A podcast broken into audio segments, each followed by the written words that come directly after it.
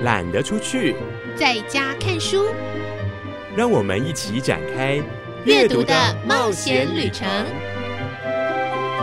齐轩主持，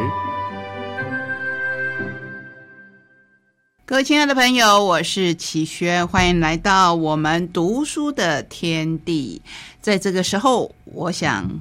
在家里读一本书，应该是。合适的选择之一。当然呢，户外活动只要做好安全的措施，戴好口罩，好好的运动，应该也是一个非常棒的选项。今天我们要跟您介绍的书，还是涵盖着各式各样的，不过主轴我们希望放在心灵的平定跟安静。小朋友的书呢，今天小青姐姐。继续为我们访谈，讲的是食物。这个时候呢，食物是很重要的，因为民以食为天，吃常常可以安慰我们的心灵，不但是给我们的身体营养，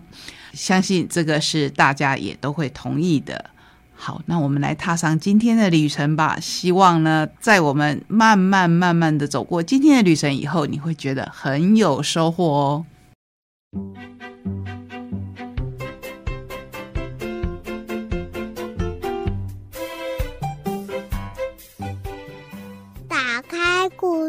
书，听我说故事。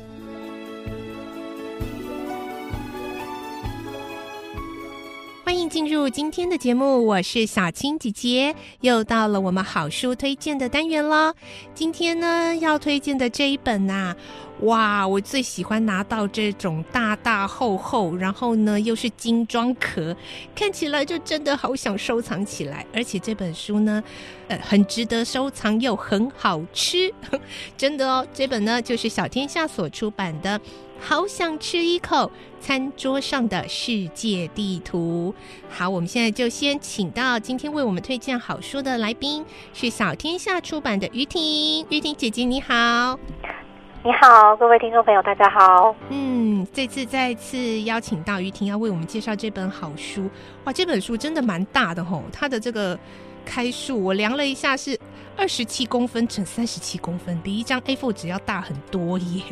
是的，嗯，虽然这样的书哦，其实老实说，我每次都还是决定把它买回家，因为。本来都会觉得这样在书柜很难放哎，你知道吗？就有时候会放不进去。可是我觉得后来买回家之后，真的是非常的物超所值。今天我们就要好好的来介绍这一本，真的很值得啊！爸爸妈妈收藏在家里，不只是说给小朋友共读，我觉得这连。嗯，平常大人哦，你把它当做一个很有趣的知识书或工具书，都非常受用哦。好，我们就要先请于婷来为我们介绍一下这个“好想吃一口餐桌上的世界地图”。嗯，其实，在呃这样，在这个作者群这次有三个，但是其中呃一对。其中一对作者他们是夫妻，而且他们之前出版的一个书也是小天下这边出版，在台湾也非常受到欢迎，对不对？对，呃呃，我们的这个波兰的作者呢，曾经也出过了一本书，叫做《地图》。嗯，对，那这一次呢，他们呢就是呃再次的制作了这个好想吃一口餐桌上的世界地图，然后他们。呃，这一次呢，有邀请了另外一位作者，就是在食物方面、文化方面更加更加熟悉的，然后我们一起一起来这个制作这个里面相关的食物的部分的内容。所以，我们就要请呃，这个于婷再为我们介绍一下，他们啊，就是这个作作者哦，他们呈现出这种各国饮食文化不同，然后用世界地图来呈现。你觉得，嗯，这本书最吸引人的特色是什么呢？哦，我们说食物的历史就好像是一部人类文明的发展史，是，就是真的真的，对，就是我们的人、我们的文化，然后还有我们的就是这个各地的食物，其实有时候他们是互相影响的。嗯，对。那这本书呢，在当当中就介绍了二十六个国家。然后并且呢，就是呃，这这每个国家里面呢，我们会介绍就是呃一些简单的关于他们的历史的背景，以及在这个背景之下呢产生的一些特色的食物以及料理。嗯哼，对，然后我们可以从当中会发现，就是哎，其实呃，我们的整个世界的历史是流动的，因为人类是流动的，所以会演。连带着这个整个文化也是在流动的。像我觉得很有趣的地方啊，就是呃，我们知道这个呃地理大发现之后啊，然后欧洲的这个殖民者就到了美洲来嘛，对不对？他们征服了美洲的土地跟人民，但是美洲的马铃薯、番茄。辣椒却征服了欧洲人的胃。哎，没错耶。对，其实那那原本是美洲的哈。是我们现在常吃的辣椒、番茄都是美洲，甚至是台湾呃非常常见的水果凤梨，它的原产地也是来自美洲哦。我们都还以为凤梨是台湾的代表水果，对不对？对，所以读这本书的时候会有很多有趣的发现，是，还包括我再举一个例子，嗯，其实。咖啡呢？咖啡果原也原本是产在非洲，嗯，然后呢是被阿拉伯人改良之后传播到欧洲，然后呢又从欧洲呢随着这个殖民者他们传到了美洲、亚洲，还有他们其他海外的殖民地之后，甚至又再传回了非洲的其他地区。哇塞，他世界环游了一圈。对，所以，我们从这本书里面很有趣，是它不只是可以看到各种各地食物的特色，而可是这个特色之外呢，还有呃背后的很有趣的这些呃人文的背景，并且呢，这本书里面呢，呃，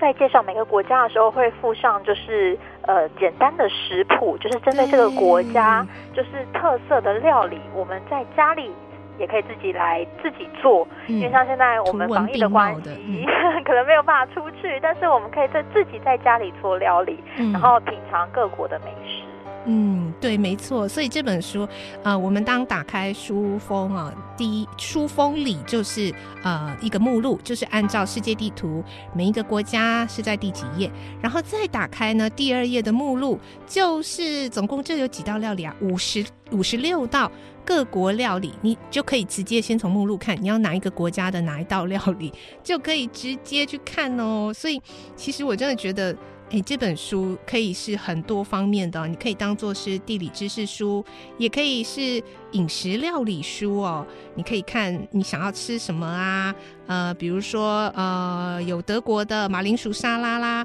还有像是炖蔬菜哦，在台湾我们通常是热炒，对不对？我们都蔬菜拿来炒或沙沙拉。但是呢，在呃不同的国家里头，蔬菜拿来炖，那要怎么样才能炖的好吃呢？这里面都有图文并茂、非常可爱的这些呃用画画呈现的料理食谱哦。诶，那于婷刚刚其实有分享了，那您在编辑的时候有没有觉得，诶，发现哪一两个是您最印象深刻的饮食文化呢？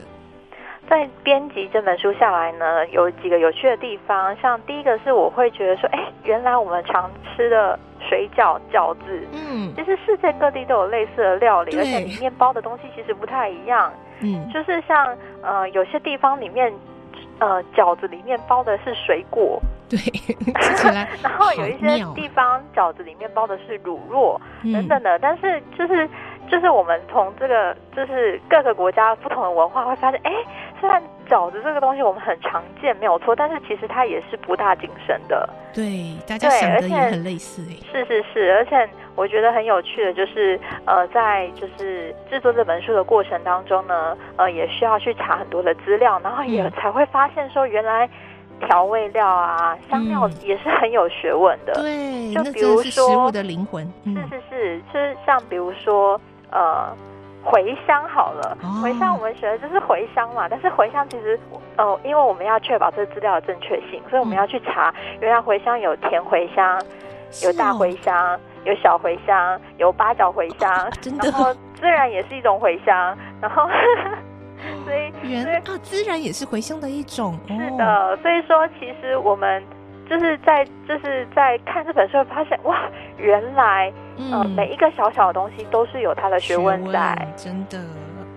哇，所以这本书真的是非常的值得大家收藏，不只是小朋友，不只是亲子间，喜欢料理的朋友，喜欢文史的朋友，都值得好好收藏哦。而且呢，呃，因为我们当然是对自己的国家中国比较熟悉，所以我看到它呈现中国这个部分的时候，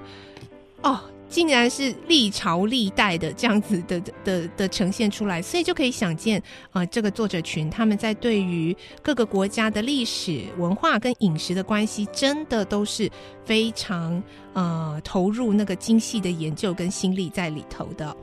好，那其实呢，我们刚刚于婷也提到，真的人类的历史就是一个食物的这个演变史哦，这个流动史。像现在端午节，其实我们的粽子。在世界各国的一些文化当中，好像你可以看过很类似的身影，所以我觉得，嗯，就像现在端午节的节庆当中，如果跟孩子们一起来共读这本书，来聊聊我们自己国家或者是我们的文化里头，跟其他国家的饮食文化，也是会非常好的一种共读的方式啊。所以最后，请于婷再为我们介绍一下，您建议啊亲子如何共读这本书呢？呃，这本书呢，它呃本身没有注音，那是适合就是高年级以上的孩子可以自读。但是呢，我觉得亲子共读也是很好的方式，因为像刚刚有提到里面有这个食谱的部分，也欢迎家长跟孩子可以在家里面一起来做，并且呢，这本书的图画是非常丰富的，它的用色还有它的整个。呃，颜色的搭配，然后整个内容跟版面的搭配呢，都是非常丰富的。所以就算是呃中低年级的孩子在看这本书的时候，也是会觉得非常的有趣。对，会非常的被吸引哦，而且整个画面真的是非常的精致又丰富。好，这是我们今天呢，特别在这个端午节的期间，嗯，献上这本好吃的书啊，好想吃一口餐桌上的世界地图，真的是好吃好玩，又有好多的知识哦。小天下所出版的，我们谢谢今天为我们推荐好书的来宾于婷，谢谢你，谢谢，拜拜，拜拜。